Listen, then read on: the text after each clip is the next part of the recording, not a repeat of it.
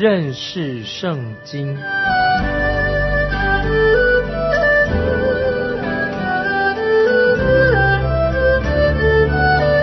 认识上帝的话，把上帝的话带到全世界。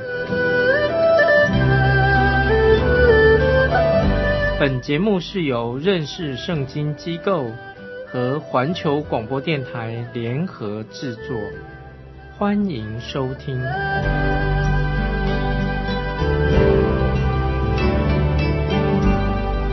亲爱的听众朋友，你好。我们又在空中见面了，愿神祝福你。我是麦基牧师。我们看到利未记第二十五章，讲到安息年，又讲到喜年，以及赎回产业、赎回弟兄的相关的条例。现在我们要继续，还没有讲完的喜年，请看利未记二十五章十三到二十四节。利未记二十五章十三到二十四节。这喜年，你们个人要归自己的地业。你若卖什么给邻舍，或者从邻舍的手中买什么，彼此不可亏负。你要按喜年以后的年数向邻舍买，他也要按年数的收成卖给你。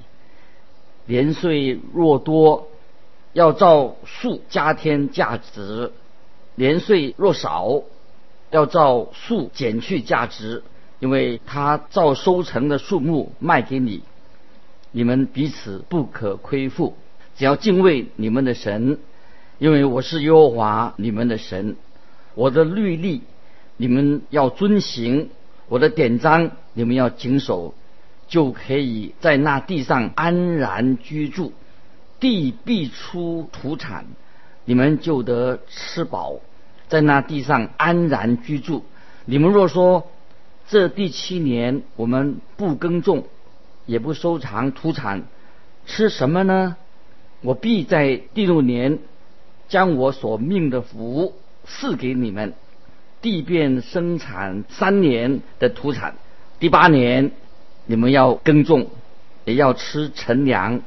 等到第九年出产收来的时候。你们还吃陈粮，地不可永卖，因为地是我的。你们在我面前是客旅，是寄居的，在你们所得为业的全地，也要准人将地赎回。哦，这段很长的经文，在解释在喜年的时候，要把所有的产业归还给原来的主人。这是防止少数人霸占许多的土地，而让多数的人越来越变得更穷。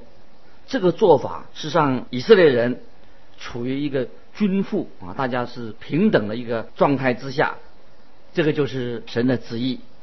神要保留土地的所有权属于神的，那么人只有可以有使用权，以色列人有使用权。神应许要赐福给他们。神应许第六年要赐福土地，第八年他们要耕种，也要吃陈粮，直到第九年的收成。神在二十三节说的非常清楚：地不可永卖，因为地是我的。接着我们来看二十五章二十五到二十七节：你的弟兄若渐渐穷乏，卖了几分地业，他自尽的亲属。就要来把弟兄所卖的赎回，若没有能给他赎回的，他自己渐渐富足，能够赎回，就要算出卖地的年数，把剩余年数的价值还那买主，自己便归回自己的地业。我们看到有两个喜年之间啊，这一百年，两个喜年之间相隔的时间很长。如果一个人在喜年过后不久就失去了他的财产，可能他在有生之年没有办法经营第二个喜年，因为他过世了，所以神就预备了另外一个条款，让他有机会赎回他的产业。如果他有一位很富裕的有钱的亲戚，而且这位亲戚也也有心愿帮他，就可以带他赎回他的产业，然后产业要归回原来的主人。不过要看这位亲戚愿不愿意。这个就是自亲代赎的一条规定。在圣经旧约路德记啊，就会有详细的记载跟讨论。以后我们再讨论。接着我们看利未记二十五章的二十八到三十四节：倘若不能为自己得回所卖的，仍要存在买主的手里，直到喜年。到了喜年，地业要出买主的手，自己便归回自己的地业。人若卖城内的住宅，卖了以后，一年之内可以赎回，在一整年必有赎回的权柄。若在一整年之内不赎回，这城内的房屋就定准永归买主，世世代代为业。在喜年也不得出买主的手，但房屋在无城墙的村庄里，要看如乡下的田地一样，可以赎回。到了喜年都要出买主的手。然而立位人所得为业的诚意，其中的房屋。立位人可以随时赎回。若是一个立位人不将所卖的房屋赎回，是在所得为业的城内，到了喜年就要出买主的手，因为立位人诚意的房屋是他们在以色列人中的产业，只是他们各城郊外之地不可卖。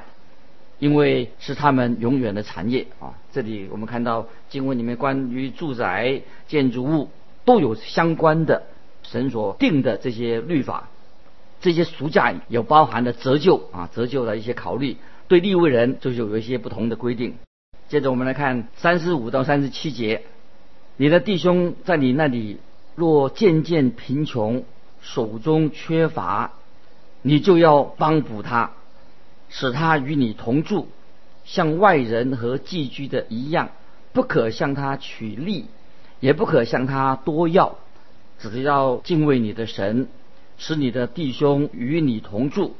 你借钱给他，不可向他取利；借粮给他，也不可向他多要。这里我们看见啊，神非常的关心贫穷的百姓，神也照顾这些。经文里面非常清楚，要帮助他们，绝对不可以占这些穷人的便宜。接着我们来看三十八到四十六节，三十八到四十六节，我是耶和华你们的神，曾领你们从埃及地出来，为要把迦南地赐给你们，要做你们的神。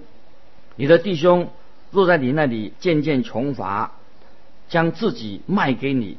不可叫他像奴隶服侍你，你要在你那里像雇工人和寄居的一样，要服侍你直到喜年。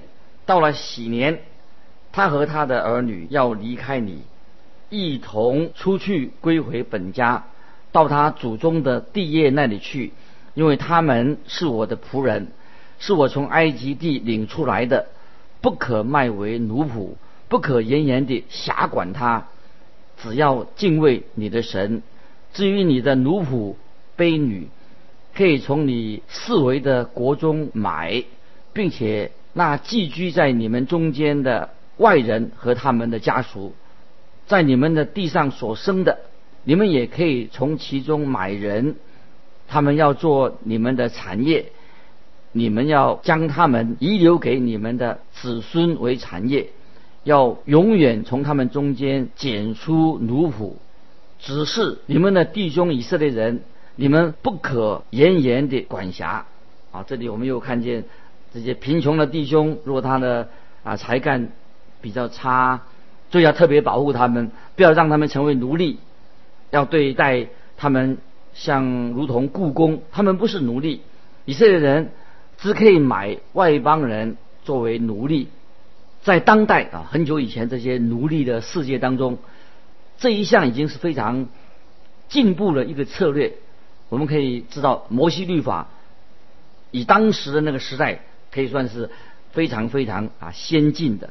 好，接着我们来看四十七到五十五节，住在你那里的外人或是寄居的，若渐渐富足，你的弟兄却渐渐穷乏。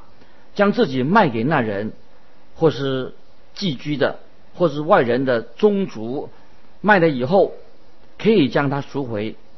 无论是他的弟兄或伯叔、伯叔的儿子，本家的近支，都可以赎他。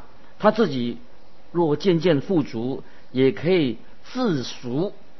他要和买主计算，从卖自己的那年起，算到喜年所卖的价值，照着年数多少，好像工人每年的工价。若缺少的年数多，就要按着年数从买价中偿还他的赎价；若到喜年只缺少几年，就按着年数和买主计算偿还他的赎价。他和买主同住，要向每年雇的工人，买主不可严严地辖管他。他若不是这样被赎，到了喜年，要和他的儿女一同出去，因为以色列人都是我的仆人，是我从埃及地领出来的，我是耶和华你们的神。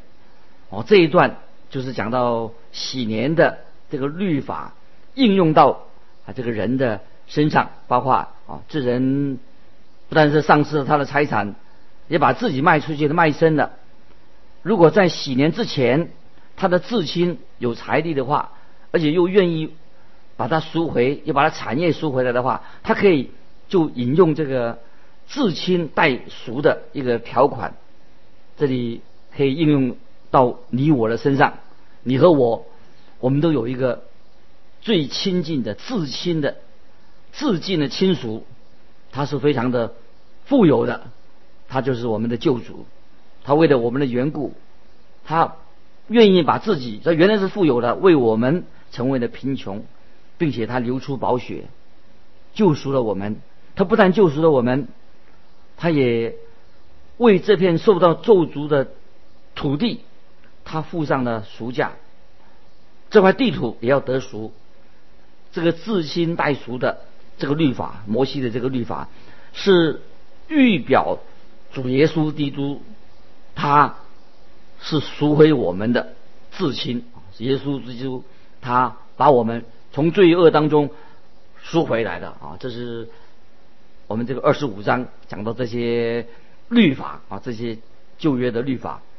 接着我们来看利未记第二十六章，六记二二十六章啊，是一一章非常精彩的啊，精彩的这段经文预言到。以色列人他们要居住在迦南地的这段的历史，就是是一段预言，包括了他们现今的状况，以及以色列人他要重返应许之地的一个先决的条件啊，这是很重要啊。所以这一段是讲那个预言，讲到以色列人他们到了迦南地那个地方以后的状况，以及他们将来有一天。要回到这个应许之地的先决条件，这张经文的出现，跟立位记其他的经文啊，其他的章节好像看起来这张很特别的奇怪，好像没有什么特别的啊属灵的教训。但是这一章啊，是神耶和华他亲口对以色列人所做的关于未来的预言。也说到他们啊进驻到迦南地，他们为什么可以进驻到迦南地的原因？他们到那里去以后，他们应该遵守哪些法则？那么这一章二十六章里面呢，很多的很特别的这个字眼要提醒我们啊听众朋友，这一章里面呢提到很多的弱啊弱是怎么样？你弱怎么样？这个字在这章里面就一共出现了九次，你弱怎么样啊？说出现了几次？这个就是要代表着以色列人他们住到应许之地的生活一些守则，就是说，若如果啊，若以色列人遵守这些生活的守则，那么神就会做回应他们。那么这个就是可以说代表以色列人他们在应许地里的生活，他们要遵守一些神啊所给他们的规定。那么他们遵守，他们要遵，他们若遵守了，那么神就。回应他们，那么这里一共出到神怎么样回应他们呢？一共出现了二十四次之多。神怎么样回应呢？神就这样回应说：“我就啊，他们若怎么样，我就就是我要，我必啊，就代表神对以色列人他做回应啊。如果以色列人他若要这样啊，那么遵行神的旨意了，那么神呢啊就啊我就要啊我必要怎么样，就神就回应他。这样一共出现我就我要我必，一共有二十四次多。神必要啊将土地。赐给他们，还要看他们是如何回应以色列人如何回应神给他们设定的这些条件、那些守则。最重要的顺服，可以说是顺服，就是他们以色列人蒙福的一个最基本的一个基础。顺服了以后，就可以蒙福。所以二十六章啊这一章啊，不但是。单单论到以色列人的历史，也说明了以色列人他们为什么蒙福的一个基准基础是什么？他们以色列人进到应许之地，有特别的降下雨水，丰沛的雨水，有丰盛的出产，就是因为他们蒙神所喜悦的。如果他们以色列人拒绝顺服神的诫命，他们就要被赶逐。离开这个应许之地，也会遇到饥荒之苦。所以今天你我在耶稣基督里面，我们蒙受了从天上来的许多的祝福。听众朋友，是不是我们已经在神面前领受了神给我们许多的祝福？是从在基督里面给我们的祝福。不过，神赐给我们这些祝福，也有一些先决的条件。要我们来知道这些条件是怎么样。神爱我们，神满心愿意把这些祝福从天上倾倒给我们。但是，如果你故意啊，就是心很硬、很冷漠，对神的应许、对神的祝要求很冷漠，或者说我们故意的犯罪，仍然不悔改，或者我们偏离了神的旨意，那么神的阳光、神的慈爱。就不会，他的祝福就不会临到你我。所以这里我们要啊，在神面前要警醒啊，要悔改归向神。当我们犯错的时候，要再一次悔改归向神，就能够再一次经历神给我们种种的福气啊。这是我们一个基督徒在神面前，我们并不是一个圣人啊，我们不是一个完全人。我们要常常从以色列人的历史，从旧约的律法里面，利未记所告诉我们的学习啊，我们神的性情，神是恩待我们的神。接着啊，我们看来了二十六章啊，第一、第二节，六十六章利未记二十六章，你们不可做什么虚无的神像，不可立雕刻的偶像或是柱像，也不可在你们的地上安什么展成的石像，向他跪拜，因为。我是耶和华，你们的神，你们要守我的安息日，敬我的圣所。我是耶和华。这两节经文总结了十条诫命、十诫的第一部分，就是讲到人跟神的关系。这也是以色列人能不能够他们长久的居住在应许之地的一个必要的条件。他们必须要遵守这些诫命。才能够住在常住在这个应许之地啊！这是啊，讲到我们人跟神的关系，就是十条诫命的第一部分，神人的关系。这是住在以色列以色列人应许之地的必要条件。他们必须要谨守这些诫命，才能够住在这里。土地已经迦南地已经赐给他们了，那么以色列人他们能不能够在其中？享用呢，能不能够继续居住下去呢？就要看他们有没有从心里面愿意侍奉神。所以这里二十六章说到，他们不可以雕刻偶像，不可以拜偶像。在原文这个希伯来文的意思，这个偶像啊的意思就是这些是虚无的，偶像本来就是虚无的，他们不可以雕刻这些虚无的东西。亲爱的听众朋友，要做一个。虚无的东西还其实不容易，怎么去做一个虚无的东西呢？很可惜的，就许多人，他们把自己跟神的关系变成一个虚无缥缈的，这是不对的。拜偶像的人，他拜一个虚无的东西，那么我们跟神的关系不应该变成是虚无的。任何取代神的东西，就是变成一个虚无的、虚空的。好，所以我们不不可以用任何的事情来取代了神在我们生命里面的重要的地位。所以这段经里面雕刻的偶像啊，或者铸像，就是那些木雕的偶像啊，凿成了或者凿成了石像，用石雕的偶像，百姓不可以拜这些像啊。今天我们看到很多人啊，仍然啊那些不认识独一的真神，他们拜了许多啊。在这些偶像面前啊，在跪拜啊，拜偶像啊，这是这个风气是一个非常不好的，所以我们要把福音啊传开。这些经文啊，重复是重复了立位记十九章三十节的教导。那么这里还有第二项啊，就是要守安息日啊，要敬重圣所，在会幕里面要敬重圣所，安息日圣所，这些都是跟敬拜神都是啊关很有关联的，连在一起的。以色列人就要谨守啊神所指示的，因为神说我是耶和华。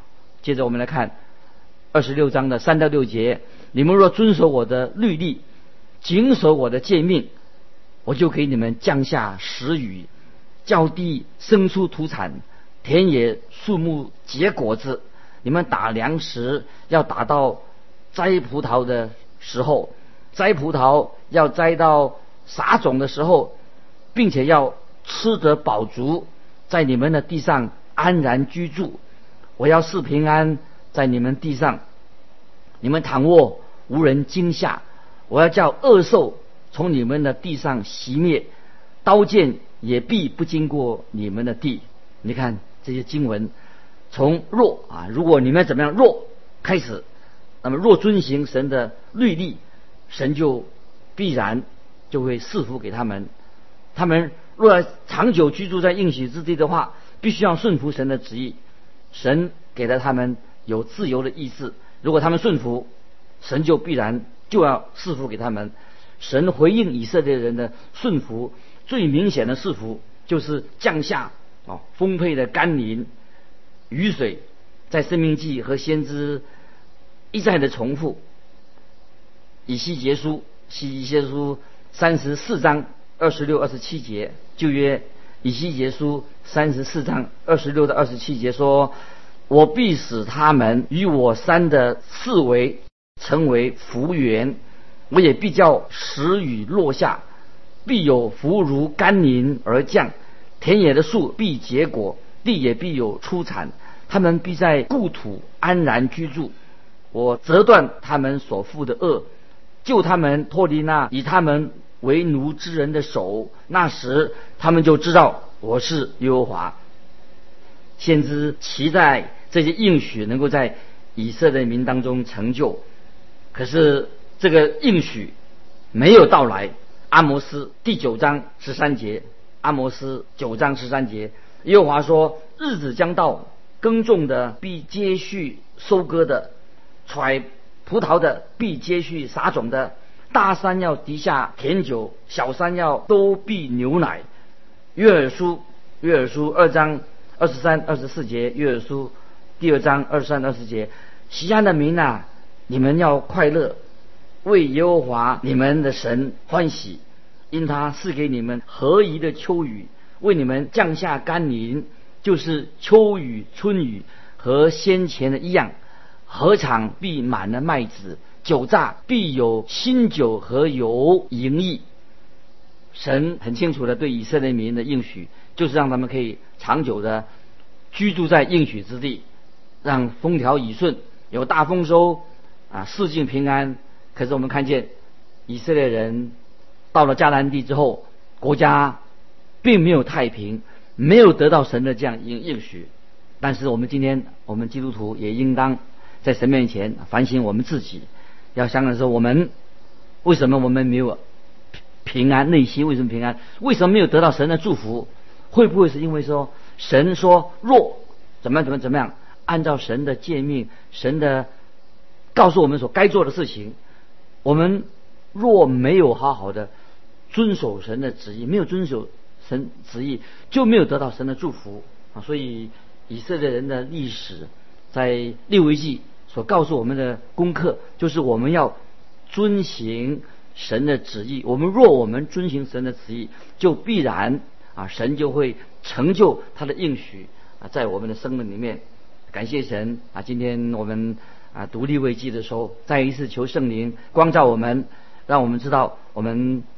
若你我若遵行神的旨意，我们若按照神的旨意来行，我们必然啊就得到神对我们的祝福。这是我们听众朋友你我都要学习的一个重要的属灵功课。今天我们就分享到这里。如果你有什么疑问要分享的，欢迎寄信到环球电台认识圣经麦基牧师收。愿神祝福你。我们下次再。